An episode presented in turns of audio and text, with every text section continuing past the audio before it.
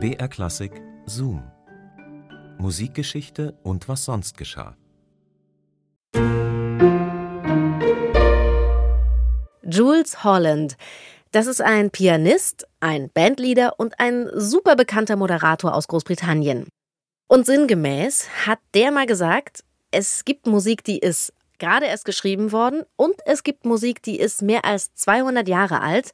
Wenn du diese Musik aber für dich entdeckst, dann ist sie auf jeden Fall neu für dich, egal wie alt sie ist. Hm? Aber erstmal hallo und herzlich willkommen zu unserem Podcast Zoom Musikgeschichte und was sonst geschah. Hier bekommt ihr spannende Anekdoten und interessante Geschichten aus der Welt der klassischen Musik. Und auch diese Woche liefern wir euch wieder eine neue Folge. Dafür haben wir im Radioarchiv gestöbert von BR Classic.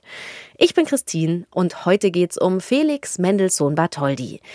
Der hat eines Tages bei seinem Kompositionslehrer ein Werk entdeckt, das ihn total fasziniert hat, und zwar die Matthäus-Passion von Johann Sebastian Bach. Das war Anfang des 19. Jahrhunderts. Es gab keine Schallplatten, keine CDs, kein Streaming, nix.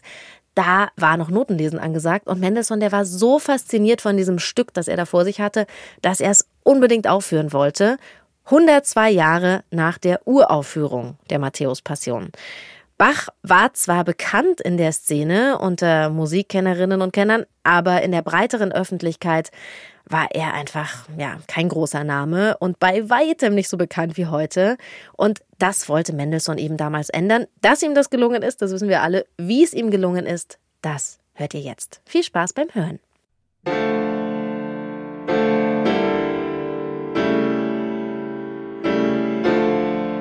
Wir klopften an. Die raue Stimme des Meisters rief uns laut hinein. Wir trafen den alten Riesen im dichten Tabaksqualm, mit der langen Pfeife im Munde an seinem alten, mit doppelter Klaviatur versehenen Flügel sitzend.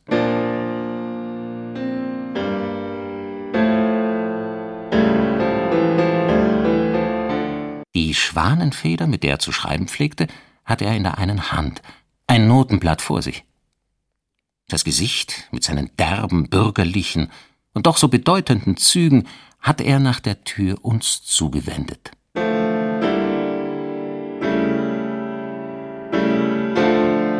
Und als er uns durch seine Brille erkannt, rief er freundlich in seiner breiten Weise Ei, sieh da. Doch so früh zwei schöne junge Leute. Nun, was verschafft mir denn die Ehre? Hier, Platz genommen.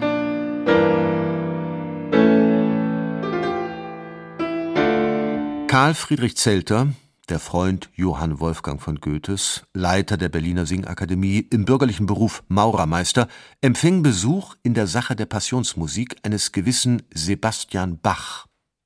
Das Ansinnen zweier schöner junger Leute, die ihn zunehmend ärgerlich stimmten. Das soll man nun geduldig anhören. Haben sich's ganz andere Leute müssen vergehen lassen, diese Arbeit zu unternehmen. Und da kommt nun so ein paar Rotznasen daher, denen alles das Kinderspiel ist. Der Wagemut zweier Rotznasen besiegte einen dickköpfigen Alten. Dass es ausgerechnet ein Komödiant und ein Judenjunge sein müssen, die den Leuten die größte christliche Musik wiederbringen, rief eine der beiden Rotznasen auf dem Opernplatz. Normalerweise vermied es der Judenjunge, der ein getaufter Protestant war, der Herkunft seiner Vorfahren zu gedenken. Doch er war übermütig, als er mit seinem Freund von Tür zu Tür durch Berlin spazierte. Im Passionsaufzug, blauer Rock, weiße Weste, schwarzes Halstuch, schwarze Pantalon und hellgelbe Handschuhe aus Wildleder. Und Festschokolade in den Taschen ein merkwürdiges Gespann. Der Sänger Eduard de Vriend, der Komödiant, 27 Jahre alt, und der Judenjunge Felix der Glückliche, Mendelssohn Bartholdy, 19 Jahre alt. Der Spaziergang war erfolgreich. Die vier ersten Solisten der Oper sagten zu für die Wiederaufführung der Matthäus-Passion, die als Benefizkonzert für sittlich verwahrloste Kinder am 11. März 1829 veranstaltet werden sollte. Felix hier, Felix da, überall Felix. Er hatte seinen Kompositionslehrer Karl Friedrich Zelter überzeugt. Die Dilettanten der Singakademie und schließlich die Solosänger. Zuerst aber Zelter. Angefangen hatte es aber damit, dass dieser Maurermeister und Goethe-Freund seinen wissbegierigen Schüler, der in den Freitagsmusiken der Singakademie schon Bach-Choräle aus jener Passionsmusik gesungen hatte, ärgerte. Da stehen Sie. Was da alles drinnen steckt, was da alles verborgen ist. Der Schrank mit den Bach-Handschriften blieb verschlossen. Vorerst.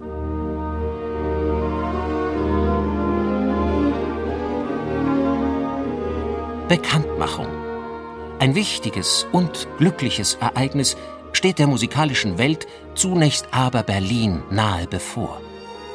In den ersten Tagen des März wird unter Direktion des Herrn Felix Mendelssohn Bartholdy die Passionsmusik nach dem Evangelisten Matthäus von Johann Sebastian Bach aufgeführt. Das größte und heiligste Werk des größten Tondichters tritt damit nach einer fast hundertjährigen Verborgenheit in das Leben. Eine Hochfeier der Religion und der Kunst. Die Redaktion.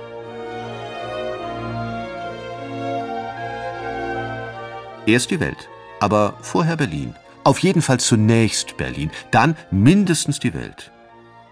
Adolf Bernhard Marx, Kritiker der Berliner Allgemeinen Musikalischen Zeitung, sollte Recht behalten in der verkündeten Sache jenes größten und heiligsten Werkes eines gewissen Johann Sebastian Bach. Zum Auftakt geschah etwas bis dahin Unerhörtes im Februar 1829. Eine Pressekampagne für ein Musikwerk. Adolf Bernhard Marx war ein patriotisch gesinnter Kopf, ein Jurist, ein dilettierender Musikant, der lieber Journalist sein wollte. Er ging ein und aus im Haus der Familie Mendelssohn in der Leipziger Straße Nummer 3. Preuße durch und durch, der von preußischen Tugenden beseelt war.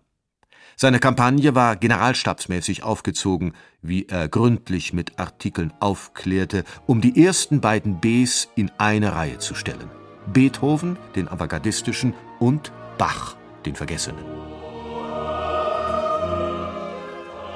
Man stritt heute viel über unseren Sebastian Bach und die alten Italiener, wem der Vorzug gebühre.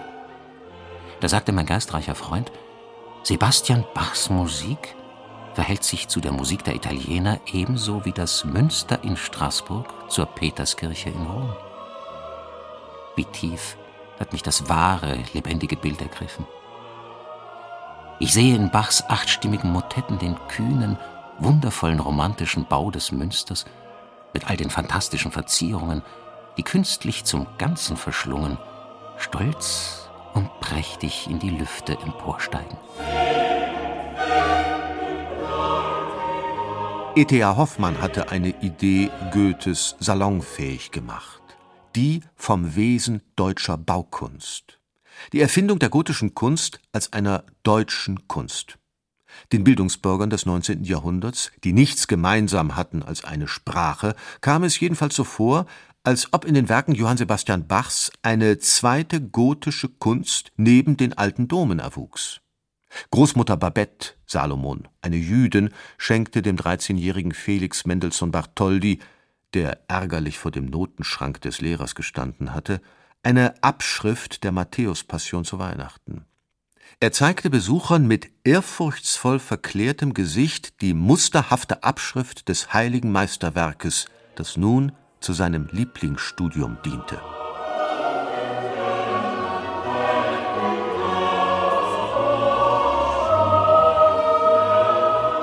Elfter März 1829. Der Saal der Berliner Singakademie war überfüllt. Was für ein merkwürdiger Zufall. Hundert Jahre waren vergangen seit der ersten Aufführung der Matthäus-Passion. Der König war gekommen mit seinem Gefolge und zahlreichen Geistesgrößen, Philosophen, Historiker, Schriftsteller, die in den Berliner Salons ein- und ausgingen. Friedrich Schleiermacher, Gustav Dreusen, Heinrich Heine und Rahel Varnhagen von Ense. Eine andere musikalische Instanz der Familie Mendelssohn, Felix Schwester Fanny, der ja schon nach ihrer Geburt von den stolzen Eltern Bachsche Fugenfinger bescheinigt worden waren, bemerkte, der überfüllte Saal gab einen Anblick wie eine Kirche. Und der Kritiker Adolf Bernhard Marx brachte die Matthäus-Passion auf eine einfache Formel. Diese überreiche Kunst ist in ihrer Zusammenwirkung so einfach wie das Straßburger Münster, das uns Goethe sehen gelehrt.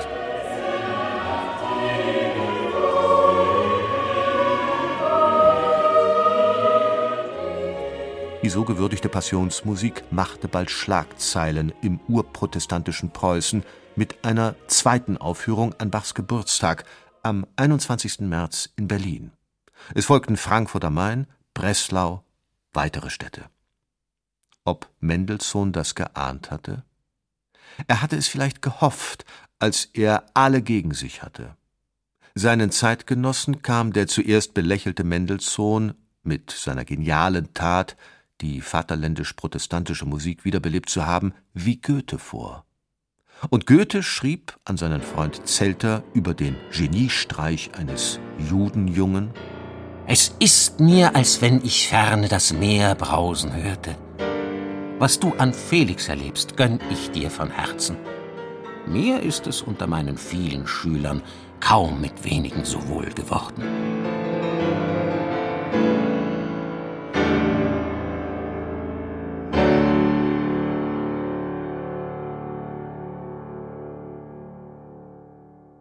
Wie Mendelssohn die Matthäus-Passion von Johann Sebastian Bach wiederentdeckt hat.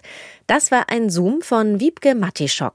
Zoom, Musikgeschichte und was sonst geschah, gibt's immer samstags neu in der ARD-Audiothek und natürlich überall da, wo es Podcasts gibt. Und wenn ihr keine Folge mehr verpassen wollt, dann abonniert diesen Podcast doch einfach.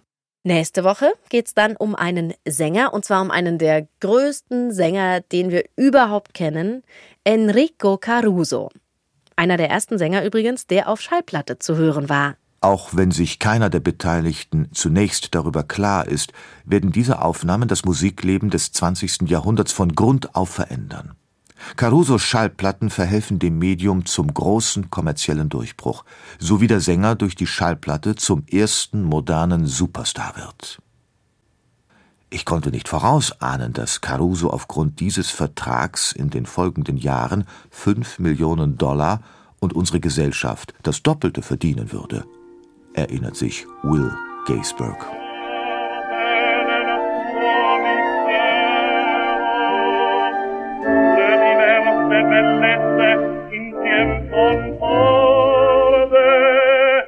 Wir hören uns dann nächste Woche wieder, wenn ihr wollt. Bis dahin macht's gut eure Christine.